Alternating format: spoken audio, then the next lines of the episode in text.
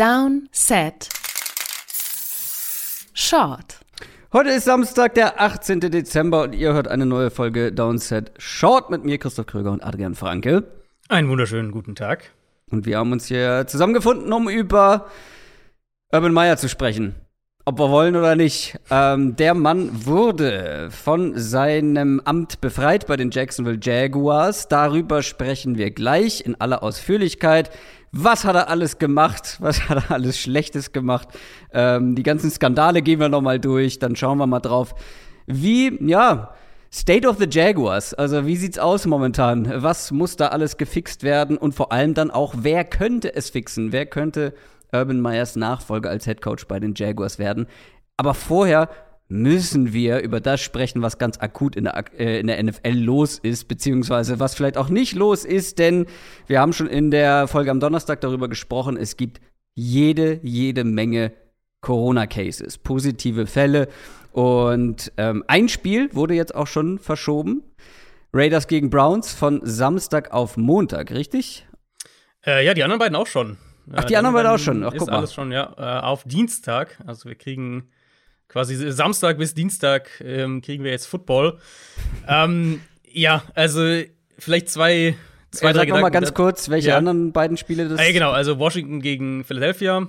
Ähm, da gab es ja bei Washington eben eine Vielzahl an Fällen und die Rams gegen Seattle. Die beiden werden am Dienstag stattfinden. Ah, ja, stimmt, ja. Ähm, beide um, äh, was ist dann, 1 Uhr nachts unserer Zeit, also von Dienstag auf Mittwoch. Also die finden auch parallel statt. Und ähm, Raiders gegen Browns am Montag um 23 Uhr, also vor dem regulären Monday Night Game, Vikings gegen mhm. Bears. Mhm. Ähm, genau. Ähm, Hintergrund vielleicht ganz kurz: die, die Browns hatten am, am Stand Freitag 24 Fälle, die Rams 29, Washington mhm. war auch über 20. Und die Idee jetzt, weil natürlich auch viele Leute dann so, äh, ja, so ein bisschen sagen, wo ist das doch willkürlich hier, manche Teams mussten ohne, äh, mussten, mussten spielen, auch wenn ihnen irgendwie drei, vier wichtige Leute gefehlt haben, jetzt hier wird's verschoben. Es ist immer der Grundgedanke eben nicht der kompetitive Aspekt. Also es geht jetzt nicht darum zu sagen, die Browns sollen Baker Mayfield wieder haben oder wie auch immer, oder mhm. die Rams sollen Jalen Ramsey wieder haben, sondern es ist wirklich der medizinische Aspekt eben. Wenn diese Teams keinen Ausbruch mehr haben, dann spielen sie. Und wenn eben nicht mehr jeden Tag sechs, sieben, acht neue mhm. positive mhm. Tests reinkommen, dann spielen sie und auch egal, wer dann mit dabei ist. Also ist ja sehr gut möglich, dass die Browns am, am Montag immer noch ohne Quarterback, also ohne Starting Quarterback dastehen und so weiter. Ich wollte gerade sagen, also die Wahrscheinlichkeit, dass wenn jemand am Freitag positiv getestet wird, dass der bis Dienstag äh, sich freitesten kann, dann hat er wahrscheinlich vorher einen falsch positiven Test gehabt. Ja. Ansonsten ist ja. das eher nicht möglich. So. Also es macht ja dann aus der kompetitiven Sicht eher keinen, wahrscheinlich keinen Unterschied. Bei manchen natürlich schon, weil Jalen Ramsey zum Beispiel, das ist schon ein bisschen länger her. Wer weiß, ob der bis dahin dann wieder ähm, sich frei testen, negativ frei testen kann. Mhm. Aber das ist dann natürlich auch so ein bisschen immer äh, vom Einzelfall abhängig. Genau, und es gab dann natürlich auch äh, einige, die dann gesagt haben, ja, müssten die nicht eigentlich die Spiele äh, sozusagen am grünen Tisch verlieren, die Teams mit dem Ausbruch. Mhm. Ähm, ist eben nur, also es, ist, also zum, gibt drei Punkte dazu.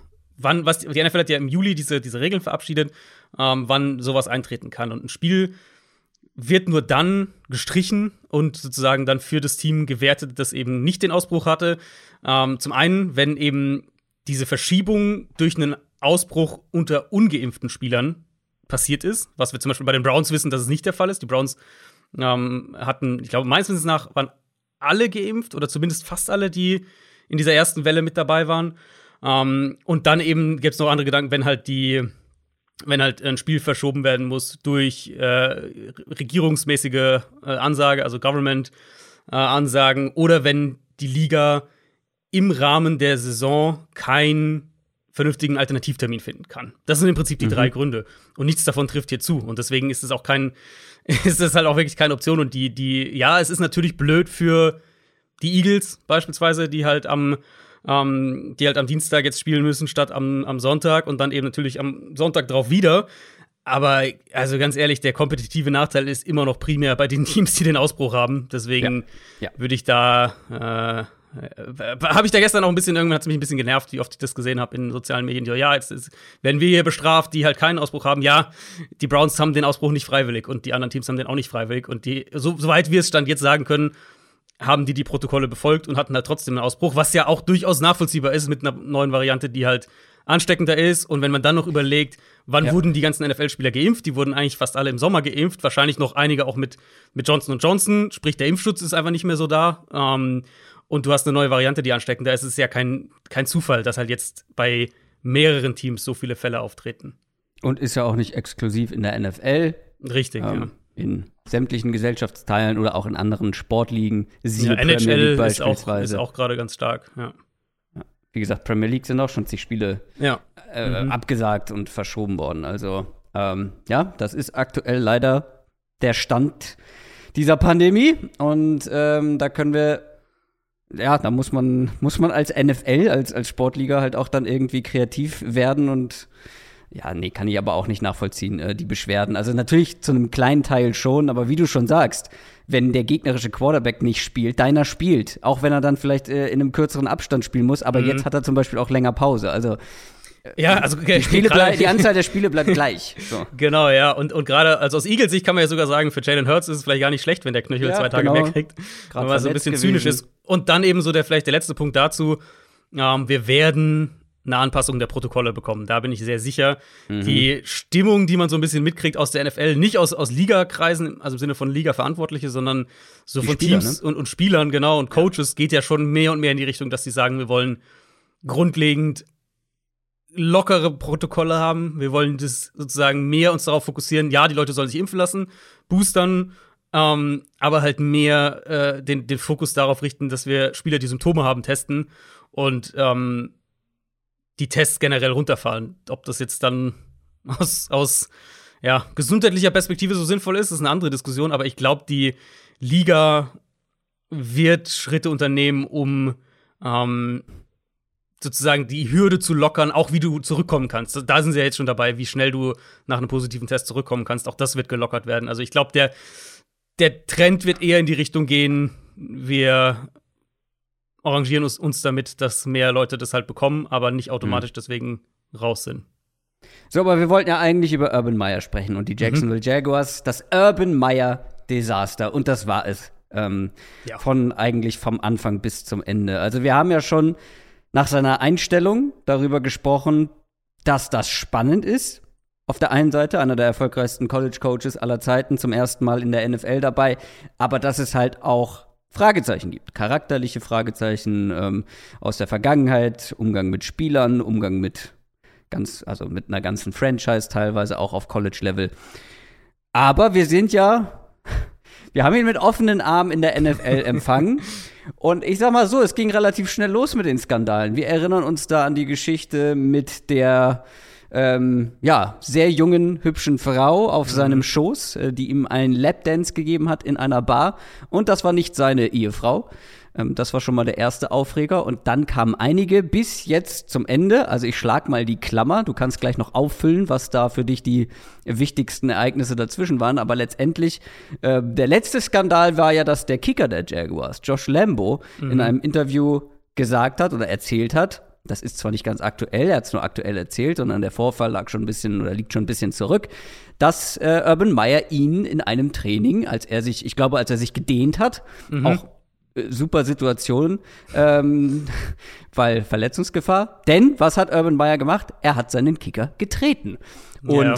jetzt nicht so, also Josh Lambo hat gesagt, jetzt nicht irgendwie so, ähm, dass er dass, dass, dass er Gefahr lief, hier schwer verletzt zu werden, aber schon deutlich doller als so ein, so ein kleiner freundschaftlicher Kick gegen mhm. Schienbein.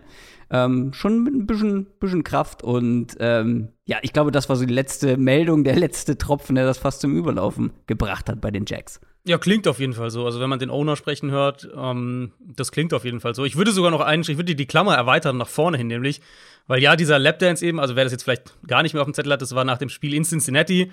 Ja, er kommt ja aus Ohio und, und hat da ja auch lange gelebt und, und ist dann da geblieben. Was schon mal ein bisschen merkwürdig ist. Also klingt jetzt nicht mhm. nach, klingt jetzt nicht nach merkwürdig, aber es ist einfach merkwürdig, dass der Headcoach nicht mit seinem Team zurückfliegt. Das gibt's quasi nie. Ähm, sofern jetzt nicht irgendwie ein Notfallgrund oder sowas natürlich da ist. Er ist ja, nach einer Niederlage, wo du eigentlich darauf aus bist, ein gewisses Teamgefüge äh, genau. ähm, zu wahren und die Moral irgendwie oben zu behalten oder also, hochzuhalten. Es ist ein ganz merkwürdiger, also generell schon mal. Okay, dann war er irgendwie mit seiner Familie essen oder was auch immer und, und hat sich danach halt in dieser Bar, ja, offensichtlich von einer Frau äh, ich nenne es jetzt mal antanzen lassen, wie auch immer man das bezeichnen möchte. lassen. Ja, und das Video natürlich viral gegangen. Ähm, er wurde danach ja schon vom Teambesitzer auch öffentlich angezählt. So, das, das Statement hatten wir ja damals auch hier besprochen. So sinngemäß, ja, er muss unser Vertrauen erstmal wieder gewinnen. Ich würde noch einen Schritt zurückgehen, weil eine seiner oder eine ganz frühe Handlung seiner Amtszeit war ja, dass er ähm, Chris Doyle verpflichtet hat, der, als neuen Strength Coach. Ah ja, und stimmt. das, obwohl halt Doyle eine dokumentierte Vorgeschichte bei Iowa hatte wo ihm sehr spezifisch rassistisches Verhalten zur Last gelegt mhm. wurde. Und, und Meyer kannte den noch aus gemeinsamer Zeit bei Utah, ähm, hat es dann auch verteidigt und so weiter. Und halt ein paar Tage später ist dann nach enormen Protesten dagegen, medial und was man gehört hat, auch von Spielerseite aus, ähm, ist Doyle dann wieder zurückgetreten. Das war so der die, das erste Warnsignal so in die Richtung, äh, ja, kein, kein, kein Gefühl dafür, wo er sich eigentlich ist und was er gerade macht und ähm, wie das vielleicht auf andere wirkt, was er macht. Dann eben eine, Sache, eine Sache fällt mir auch noch ein von ja. davor, ähm, äh, auf die Idee zu kommen, dass Tim Tebow, gescheiterter NFL-Quarterback, ja. jetzt plötzlich aus dem Nichts ein fähiger NFL-Tight End sein soll. Ja, das kam auch noch mit dazu. Auch das nicht, also in dem, das würde ich halt sagen, ist an sich nichts Schlimmes, aber halt so. Nein, wieder aber diese das zeigt Kategorie, ja so ein bisschen, äh, zeigt ja so ein bisschen, so, ja, mhm. ja ähm, Gefühl dafür, was er macht und wie das, wie das rüberkommt. Genau. Ähm, dann, genau, du hast die, die Kicker-Sache, hast du ja schon gesagt, mit, mit, mit, der, mit dieser Frau hast du schon gesagt. Es gab da sehr konkrete Berichte auch, dass es intern mehrfach kracht, dass er seine ja. Assistant-Coaches als Loser beschimpft, dass er, ähm, man, er hat offensichtlich bei James Robinson Quatsch erzählt. Da hatten wir ja auch drüber gesprochen, als er da nach dem Spiel das begründen sollte, warum sie ihn zwischendurch rausgenommen haben nach dem Fumble. Ähm, wir haben drüber gesprochen, dass er offensichtlich nicht wusste, wie viel sein Rookie Safety gespielt hat. Also konstant auf, auf Pressekonferenzen einfach in, ins Fettnäpfchen getreten. Und was ich halt auch auffällig fand, war, wenn er auf Pressekonferenzen Nachfragen bekommen hat, keinerlei Verantwortung übernommen. Und wenn, dann hat er seine Coordinators und, und Position Coaches in die Schusslinie geschoben. Und, und ähm, da braucht es halt einen auch nicht wirklich überraschen, dass es dann ähm, dass es dann intern irgendwie kracht. Und dann, ich meine, also so das alles, was wir jetzt sagen, ist ja so in die Richtung, okay, du holst einen neuen Headcoach und offensichtlich ist der nicht in der Lage, das Team anzuführen und eine neue, ne, was man so denkt, Urban Meyer, so, der soll da vielleicht deine, deine neue äh, Teamidentität formen und so weiter. Okay, das ist alles schon mal, das, das klappt nicht. Aber halt auch rein sportlich. Also, wir haben da so oft ja auch drüber gesprochen, diese Offense entwickeln, Trevor Lawrence entwickeln, Trevor Lawrence in der NFL ankommen lassen. Auch da hat er ja überhaupt nichts gezeigt. Nee, ähm, das war wirklich, also Führungsqualität halt von Anfang an ein Manko. Mhm. Und das war ja so eine der Sachen, wo ich gedacht habe, naja, ähm, die bringt er vielleicht mit. Bei allem anderen Sportlichen kann man noch mal gucken und charakterlich vielleicht auch nicht schwierig. Aber so Führungsqualitäten irgendwie ähm, ja eine Mannschaft zum Erfolg führen. Aber er hat ja eine gewisse also ich habe das gar nicht eben gesagt, so ähm, als er Josh Lambo gekickt hat, getreten hat, ähm, das, also das ist ja nicht dann einfach so, er tritt ihn und geht weg, sondern Josh Lambo hat gesagt, äh, sag mal, sag mal, geht's? So. Und dann auch so sind so halt Sätze gefallen wie so, ich bin dein Head Coach, ich trete dich, wann ich will. Also auch mit einer gewissen, ja, ja. Ähm, ja mit so einer hierarchischen, ähm, ähm, so ein Machtkomplex, diktatorischen, genau, ja. so, so, so ein ja, so ein Machtgefüge da versuchen zu etablieren, mhm. ähm, was dann natürlich gleichzeitig auch eine gewisse ähm, Accountability, also so eine, erfordert eine Verantwortung total, total. und ähm, versucht sich in eine Machtposition zu stellen, ohne aber das selber vorzuleben, dass er die überhaupt Ganz verdient genau. hat oder dass er selber diese Verantwortlichkeit vorlebt. Und das ist ja das, was dann einen, einen guten Headcoach, eine gute Führungsfigur auszeichnet. Natürlich müssen, musst du dir eine gewisse Autorität gegenüber deiner Mannschaft verschaffen, aber dann musst du quasi das auch leben, dann musst du die vorleben. Ja. Und dann musst du dafür sorgen, dass du auch glaubhaft bist in dieser Rolle. Und ähm, ja. Und halt auch nach außen vorleben. Also so dieses, ja, genau. Und, und da gehört, ich meine, das, das klingt halt so ein bisschen banal, aber da gehört für mich halt auch gerade so das Auftreten auf solchen Pressekonferenzen mit dazu. Weil natürlich kriegen das deine, deine Assistant Coaches irgendwann mit, wenn du die da regelmäßig unter den Bus wirfst, äh, jetzt gegenüber den Medien. Ähm, und da, ich finde, da merkst du halt auch ganz eklatant, was für ein Typ Headcoach du irgendwo hast.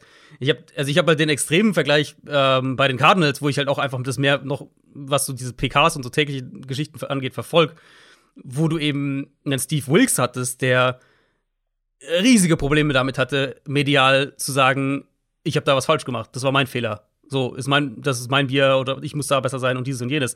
Es hat lange gedauert, bis, er, bis sowas mal von ihm kam dann kriegst du Kingsbury, der halt mit einer ganz anderen Demut daran geht. Und das merkst du eben auch. Und das sagen die Spieler auch. Aber du merkst halt auch, wenn er mit den Medien redet, dann ist es halt so, im Kern stellt er sich vor den Rest. Und das hörst du auch bei einem, bei einem Kevin Stefanski beispielsweise in Cleveland, wenn, wenn Baker Mayfield da irgendwie, äh, wenn er Baker Mayfield Nachfragen kriegt, er stellt sich vor seine Spieler und vor seinen Coaching-Staff. Wie das intern aussieht, das ist ja eine andere Geschichte. Und ja, da ja, muss klar. natürlich eine ehrliche Feedback- und Kritikkultur sein.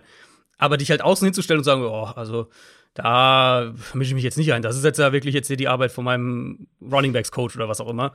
Ähm, das geht halt also, gar nicht. Ähm, ich finde, die, die du genannt hast, sind auch ganz andere Arten von Typen. Das sind ja auch mehr so die, also ist so mein Eindruck, so mehr die Players Coaches, also die, mhm. die Buddy-Typen, also gerade Kingsbury, ähm, der scheint ja wirklich auch relativ nah so an den Spielern zu sein, was mhm. natürlich auch irgendwo am Alter liegt. Und gerade diese ganzen Jungen mit Matt LaFleur, mit Sean McVay, die sind alle noch so ein bisschen kumpeliger, aber schaffen es natürlich trotzdem durch ihre guten Führungsqualitäten ähm, eine Autoritätsperson darzustellen. Ja. Aber wenn du, was Urban Meyer ja offensichtlich versucht hat, auf Biegen und Brechen zu sein, dieser, dieser harte Hund, dieser harte, ja. Ähm, ja. diese knallharte Machtfigur, weißt du, Bill Belichick-Style, aber dann musst du es halt auch wie ein Bill Belichick leben und auch äh, vertrauenswürdig und, und ja, wie sagt man, also dass du äh, ja, fehlen mir gerade die richtigen Worte dafür, aber dass du halt ähm, das verkörperst und dir selber halt nicht zu Schulden kommen lässt. So. Ja, und ich meine, Belichick ist ja auch so ein sehr gutes Beispiel dafür. Belichick würde ja eher gegenüber einer Medienfrage sagen, ja, wir schauen jetzt aufs nächste Spiel, als dass er irgendwie seinen Offensive ja, Coordinator unter den Bus wirft, so. Genau. Genau. Es hat einen Grund, warum ähm, ein Bill Belichick ja auch dieses Image hat von dieser Rolle, weil er dann äh, entweder stellt er sich selber hin oder wie du schon sagst, dann äh, gibt es ja. nur ein Grummeln und ein, ja. äh, eine, eine, sarkastische Antwort und dann äh, wird zur nächsten Frage gegangen, aber es wird hier nicht irgendjemand auf die Gleise geworfen. Ja, aber ganz wichtig ist natürlich jetzt, wie es bei den Jaguars weitergeht, mhm. weil die waren, ich erinnere mich an an die Offseason ähm, mit Trevor Lawrence und mit diesen ganzen jungen Spielern, die sie geholt haben.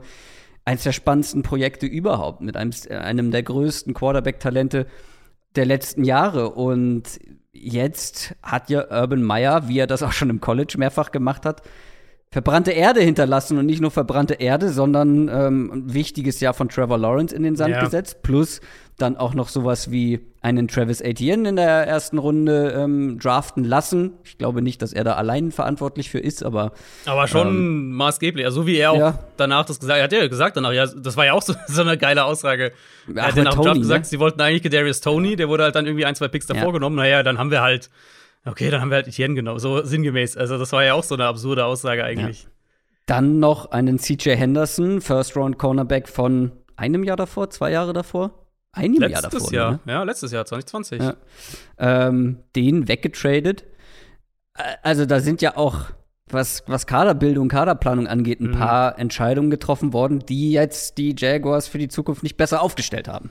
Ja, das, was du als erstes gesagt hast, das war auch das Erste, was mir eingefallen ist. Es ist halt besonders bitter, weil das ja eigentlich so ein, so ein Founding Year werden sollte, so, so ein Jahr, wo du so ein Fundament aufbaust, auf dem du dann dieses junge Team weiterentwickelst. Und stattdessen halt verlierst du das Jahr im Prinzip komplett und stehst als Franchise jetzt umso mehr unter Druck, ähm, dass die nächste Headcoach-Verpflichtung ein Treffer sein muss. Ansonsten, wenn ja. das halt auch schief geht, ist halt der Rookie-Vertrag von Trevor Lawrence bald durch und du bist irgendwie immer noch so auf dem Startfeld, was, was, was deine Franchise angeht. Ja, gut, das sind noch vier Jahre. Also. Ja, gut, aber wenn der jetzt der nächste bastet, den werden sie nicht nach einem Jahr feuern, dann sind ah. halt vielleicht anderthalb Jahre wieder durch oder zwei und dann gehst du ins letzte Jahr vom Rookie-Vertrag oder sowas mhm. mit dem dritten Headcoach. Ähm, deswegen denke ich auch, dass die Jaguars eher in die Richtung eines Headcoaches, also zum einen mit NFL-Headcoach-Erfahrung tendieren werden. Mhm. Das ist nicht unbedingt, also nicht, ich sage jetzt nicht das, was ich machen würde, aber was ich denke, was sie eher machen. Also jetzt nicht den, den Kellen Moore zum Beispiel. Ich glaube, sowas mhm. werden sie nicht machen. Ähm, und dann denjenigen vielleicht nehmen, der ihnen entweder so vom Staff her oder vom Plan her oder von seinen eigenen Credentials her den besten Plan in Aussicht stellt, wie halt Trevor Lawrence entwickelt werden soll. Ähm, das, das kann jemand, ein Name, den ich ganz spannend finde, das kann jemand wie Doug Peterson sein. Wenn sie sagen, der kombiniert so ein paar von diesen Sachen, die ich jetzt gesagt habe. Also, das ist einer, der zwar modern denkt, der, ähm, der schon Erfolg aber auch hatte, der jetzt nicht, der auch ein anderer Typ ist als Urban Meyer. Ähm, könnte aber auch jemand sein wie ein Todd Bowles oder ein Vance Joseph mit dem entsprechenden Offense-Staff halt an der Hand. Ich vermute, dass sie eine eher in Anführungszeichen konservativere, sichere Lösung jetzt suchen, weil Urban Meyer war ja quasi das Experiment. Hast du ja auch am Anfang mhm. so gesagt. Das war, ja, das war ja das Experiment. Das ist krachend gescheitert. Und ich denke, jetzt werden sie zumindest ein Stück weit das Gegenteil ähm, dazu suchen. Okay, ähm, jetzt hast du ja schon ein paar Namen genannt. Mhm. Ich habe ja auch eine Liste vor mir. Ähm, da sind jetzt tatsächlich wenige, na doch ein paar Coaches sind mit dabei, die schon Head Coaches in der NFL waren. Sag mal deinen Favoriten, wer es wird, also was du glaubst. Und danach würde ich sagen, schmeißen wir jeder mal so ein, zwei Namen ins Rennen, wen wir persönlich gerne sehen wollen würden als nächsten Jaguars Head Coach. Hm, Favorit ist natürlich noch schwierig. Ja, so ähm, richtig abgezeichnet hat sich halt noch gar nichts. Ne? Nee, ich meine, sie dürfen ja noch. Also, sofern, gut, Doug Peterson dürften sie interviewen. Der ist ja, oder ist der wieder bei einem Team? Weiß ich gar nicht genau. Nee, ich glaube nicht. Der war mal zwischendurch in so einer Beraterrolle irgendwo. Ähm, ja, Weiß ich ehrlich gesagt nicht, nicht, genau, was da dann die Regeln auch wären, wenn der kein Coordinator oder sowas ist und kein Position Coach. Ähm, also Peterson könnte ich mir vorstellen, dass das einer wäre. Wie gesagt, ich glaube halt nicht, dass sie wieder so eine Experiment-Risikolösung anpeilen, ähm, sondern eher was, wo sie besser einschätzen können, wo die Richtung, wo das hingeht. Deswegen sage ich jetzt einfach mal Doug Peterson. Ja, finde ich gar nicht schlecht. Ich schaue mal eben. Äh, selbst bei Wikipedia steht nichts weiter drin, aber ich erinnere mich auch, dass er so eine Beraterrolle irgendwo hatte, aber das Ja, genau, also da muss ich dann ehrlich also, sagen, wüsste ich nicht, wie die, wie da die Regeln ja. genau sind, ähm, aber vielleicht könnten sie den theoretisch sogar schon interviewen. Ah, ich finde es ganz schwierig. Ich tue mich schwer, da einen Favoriten zu nennen. Es gibt einige, die ich interessant finden würde, wo ich auch Doug Peterson finde ich einen sehr guten Call weil er eben auch zu haben, also so komplett zu haben ist, wo es nicht irgendwie Fragezeichen gibt, ob der nicht vielleicht bei seinem jetzigen Job lieber bleiben würde, wie zum Beispiel ein Josh McDaniels. Natürlich, der wird immer Klar. wieder reingeworfen mhm. und ja, er hat NFL-Headcoach-Erfahrung, die aber nicht besonders erfolgreich war. Und dann auch noch die Sache mit den Coles, ne? Ähm, wir haben es alle mitbekommen, aber ist halt einer, wie gesagt, wie du schon sagst, super erfahren in der NFL. Ähm, und hat auch schon gezeigt, dass er Quarterbacks entwickeln kann. Also mhm, jetzt genau, mal ja. Tom Brady ausgeklammert, aber ein Jimmy Garoppolo zum Beispiel, jetzt Mac Jones. Ja, Mac ähm, Jones ist halt das perfekte Bewerbungsschreiben eigentlich, wenn du sagst, wir haben ja, Trevor Lawrence. Ja. Äh, was, was, ist dein Plan, um, um den in der NFL anzu, ankommen zu lassen? Und dann sagst du hier, ich habe hier, hab hier 17 Tapes, Mac Jones, bitteschön. Ja, äh, ich gehe mit Josh McDaniels. Ich habe mal als Tipp. Hast du mal geschaut, hast du mal Buchmacher geschaut? Die nee. Quoten? Nee. Favorit ist ja Byron Leftwich, den ich auch schon ja. ein paar Mal gehört habe, der also Buccaneers Offensive Coordinator. Na, Josh ähm, McDaniels muss man vielleicht auch dazu sagen, falls der ein oder andere den Namen nicht kennt. Ähm, Offensive genau. Coordinator seit 12 Jahren. Ja, Leftwich wäre noch so ein Name, den ich mir vorstellen könnte. Jetzt erfüllt nicht unbedingt die Kriterien, die ich vorhin gesagt habe, so in puncto genau, kein Headcoach Headcoach-Erfahrung so, genau, aber ja. wird halt seit Jahren von, von Arians sehr, äh, wie soll man das sagen, sehr ins Rampenlicht gestellt, glaube ich, ja. ist vielleicht ein fairer Begriff. Ähm, und bei, bei, bei den Buchmachern bei Vegas ist tatsächlich Kellen Moore der zweite Favorit. Und das glaube ich eigentlich nicht. Ja, okay, also, dann, aber das ist ein guter Übergang. Dann ja. lass uns doch mal jetzt abwechselnd ähm, die Coaches nennen, die wir gerne sehen wollen würden. Oder wo du sagst, das wäre mhm. das wär einfach die, die coolste Wahl, die beste Wahl, die spannendste Wahl. Mhm. Fangen wir gerne an. Ist es Kellen Moore? Nee, für mich nicht. Ich glaube, Kellen Moore ist noch nicht so weit. Ist wirklich auch mein Eindruck. Ich glaube, Kellen Moore ist, ist noch nicht so weit. Und es mhm. wäre es wäre halt schon auch ein Risiko. Und wir, also zu, zu viele Fragezeichen für mich. Mhm. Ähm, ich gehe mal in Richtung einen Namen, den man vielleicht, den jetzt viele gar nicht so auf dem Zettel haben, aber ich habe ein bisschen ja. schon. Äh, ich habe eine Tendenz, ja. Okay, ähm, ich habe ein bisschen recherchiert schon in die Richtung, weil ich auch am Montag darüber schreiben werde. Ähm, und das ist Nathaniel Hackett, der ah, ja, ja, Offensive Coordinator von den Packers der eine sehr coole, also vom, vom, vom Charakter, von, von der Persönlichkeit her, vom Coaching-Stil her, 180 Grad Drehung zu Urban Meyer, das genaue Gegenteil. Ähm, und jemand, der so muss man immer sagen, bei diesen Headcoach-Geschichten, wir wissen da auch viel einfach nicht, weil wir nicht hm. in den Meetings mit dabei sind. Aber von dem, was man so von Spielern hört, selbst von Spielern, die, glaube ich, schwer zu überzeugen sind, wie ein Aaron Rodgers zum Beispiel, ähm, einer, der echt nicht nur weiß halt, was er tut, sondern das auch kommunizieren kann. Und hat ja sogar, Connection wäre ja da, der war ja schon in Jacksonville, der war ja schon Offensive Coordinator und auch Quarterbacks-Coach in Jacksonville. Ähm, Kommt ja, glaube ich, auch aus dem Sean McVay-Tree. Also das, ja, das wäre so der, ist nicht der Favorit bei den Buchmachern, aber ich werde am Montag drüber schreiben, eben über so diese ganze Situation ein bisschen und halt auch, wer mein Favorit ist. Und sofern sich in meinen Recherchen nicht noch was ändert, dann wird das der Name sein, der bei mir ganz oben steht. Mhm. Ich hatte gehofft, dass du einen meiner Favorites nennst. Ähm, ich gehe. Oh, schwierig jetzt. Schwierig jetzt. Also, ich habe hier auf meiner Liste ziemlich viele defensiv orientierte Coaches, aber das ist nicht okay. unbedingt das, was ich machen würde, wenn ich einen Trevor Lawrence, wenn ich um Trevor Lawrence herum ja. bauen möchte. Dann möchte ich jemanden, ja. der Quarterbacks ja. entwickeln kann. Und auch wenn diese Saison ja so ein paar Schwachstellen in, in seiner Offense ähm, dargelegt hat, Brian Dable ist, glaube ich, mhm. immer noch mein Favorit. Brian Dable, Offensive Coordinator der Bills, der einfach einen herausragenden Job ähm, bei der Entwicklung von Josh Allen gemacht hat. Mhm. Und Wäre meine zweite Josh, Wahl tatsächlich gewesen. Mm, wenn du aus Josh Allen so einen Quarterback machst, wie er jetzt aktuell ist, dann glaube ich, kriegst du auch mit Trevor Lawrence was ganz Gutes hin. Und ja, die Offense ist dieses Jahr so ein bisschen an ihre Grenzen teilweise gekommen, aber ich finde, man, man bekommt es immer wieder mal hin, gute Antworten ähm, ja, einen guten Plan B irgendwie zu voll. haben. Deswegen, und er soll ein super, super Typ sein, ne? Also quasi ja äh, wirklich auch äh, einer dieser Players-Coaches, den alle irgendwie mögen. Und also ja, genau, also ich finde auch, wir haben ja ein paar Mal auch drüber gesprochen, ich habe das ja ein paar Mal auch thematisiert, dass sie ja in der Offense ja Veränderungen gesehen haben. Also es war ja nicht so, dass ja, die genau. stur ihren Stil spielen und halt damit gegen eine Wand rennen, sondern ähm, dass man Veränderungen gesehen hat und eben vor allem so die, die, diese Art und Weise, wie er um Josh Allen herum was gebaut hat, damit Josh Allen auf einem MVP-Level spielen kann. Das ist halt, das ist genau das, was du ja eigentlich willst, wenn du jetzt sagst, wie kriegen wir das hier hin mit einem mit einem Headcoach, der, den wir lange an unseren Quarterback knüpfen können. Ähm, wäre das natürlich der Weg. Eric Bienemy wäre so der, der Evergreen-Alternativname, über den wir jetzt auch schon seit mehreren Offseasons reden, als, als Headcoach, Offensive Coordinator von den Chiefs. Wäre das deine Nummer zwei? Das wäre dann meine, wahrscheinlich meine, ja, ja, du musst jetzt eine Nummer zwei. Ich finde, ja, meine zwei, meine zwei wäre Dable. Meine zwei wäre Dable gewesen. Okay, ähm, ja, dann, aber trotzdem einen zweiten musst du da noch nennen. Das ist wie ja. ein Draft, Adrian. Du musst, ich, weil Dable ist jetzt weg. Du musst jetzt eine Alternative finden. Ich, ich schwanke tatsächlich zwischen Bienemy und Peterson, weil ich die Peterson-Sache gar nicht schlecht fände.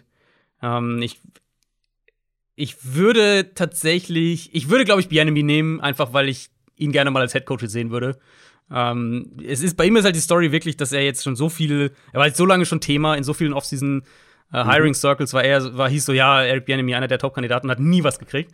Ja, um, und auch nicht so eine schlechte Vita in Sachen Quarterback Genau, genau. Wir wissen natürlich, auch hier wieder muss man fairerweise sagen, wir wissen halt nicht, wie der sich in den Interviews präsentiert, was da abgeht, ob er da vielleicht einfach nicht gut ist, keine Ahnung, ob er seine Ideen nicht an einen, an einen Owner verkaufen kann. Mm, aber grundsätzlich wäre das halt einer, und jetzt gerade wenn du sagst, wir haben hier so ein Quarterback-Talent, das würde ich, glaube ich, gerne sehen. Ja, und ey, ganz ehrlich, auch wenn es ähm, ja, wenn es, weiß ich nicht, aber ein weiterer schwarzer Headcoach wäre einfach wichtig und gut mhm. für die NFL und er, ähm, ja, wie du schon sagst, ist schon ewig im Rennen und hat wirklich auch eine, ähm, ja, einen Rekord, der ihn auf jeden Fall empfiehlt. Ähm, den hast du jetzt schon genannt. Mein zweiter wäre ein bisschen, ah, jetzt muss ich mir entscheiden, nehme ich den, mh, hm, Davo Swinney äh, wäre natürlich auch irgendwo äh, äh, spannend. Äh, Lawrence, ehemaliger ja, College-Head Coach. Weiß ich aber nicht. Äh, der Typ ist auch ein bisschen schwierig, aber ich nehme. Würden sie auch auf keinen Fall machen. Also selbst, selbst nein, mit nein, der nein, Connection nochmal so einen der, der großen College-Coaches. Und auch charakterlich, ähm, ja, einer, der anecken kann. Ja. Ich nehme einen aus ähm, einem, einem Coaching-Staff, der einfach wirklich aktuell produziert. Richtig gute Coaches produziert. Kevin O'Connell. Mm. Rams Offensive Coordinator, jetzt für, glaube ich, das ist in seinem zweiten Jahr unter Sean McVay. Und da sind jetzt schon einige, also mhm. du kannst natürlich nicht davon ausgehen, nur weil jetzt seine Vorgänger alle irgendwie danach erfolgreiche Arbeit gezeigt haben in der NFL, äh, allen voran natürlich Matt LaFleur, mhm. dass dann Kevin O'Connell genau in die gleiche Kerbe schlägt und genauso gut ist oder ähnlich gut ist, aber der gilt so, ja, als, als ähm, ja, kreatives, kreativer Offensive Mind und fände ich auf jeden Fall spannend.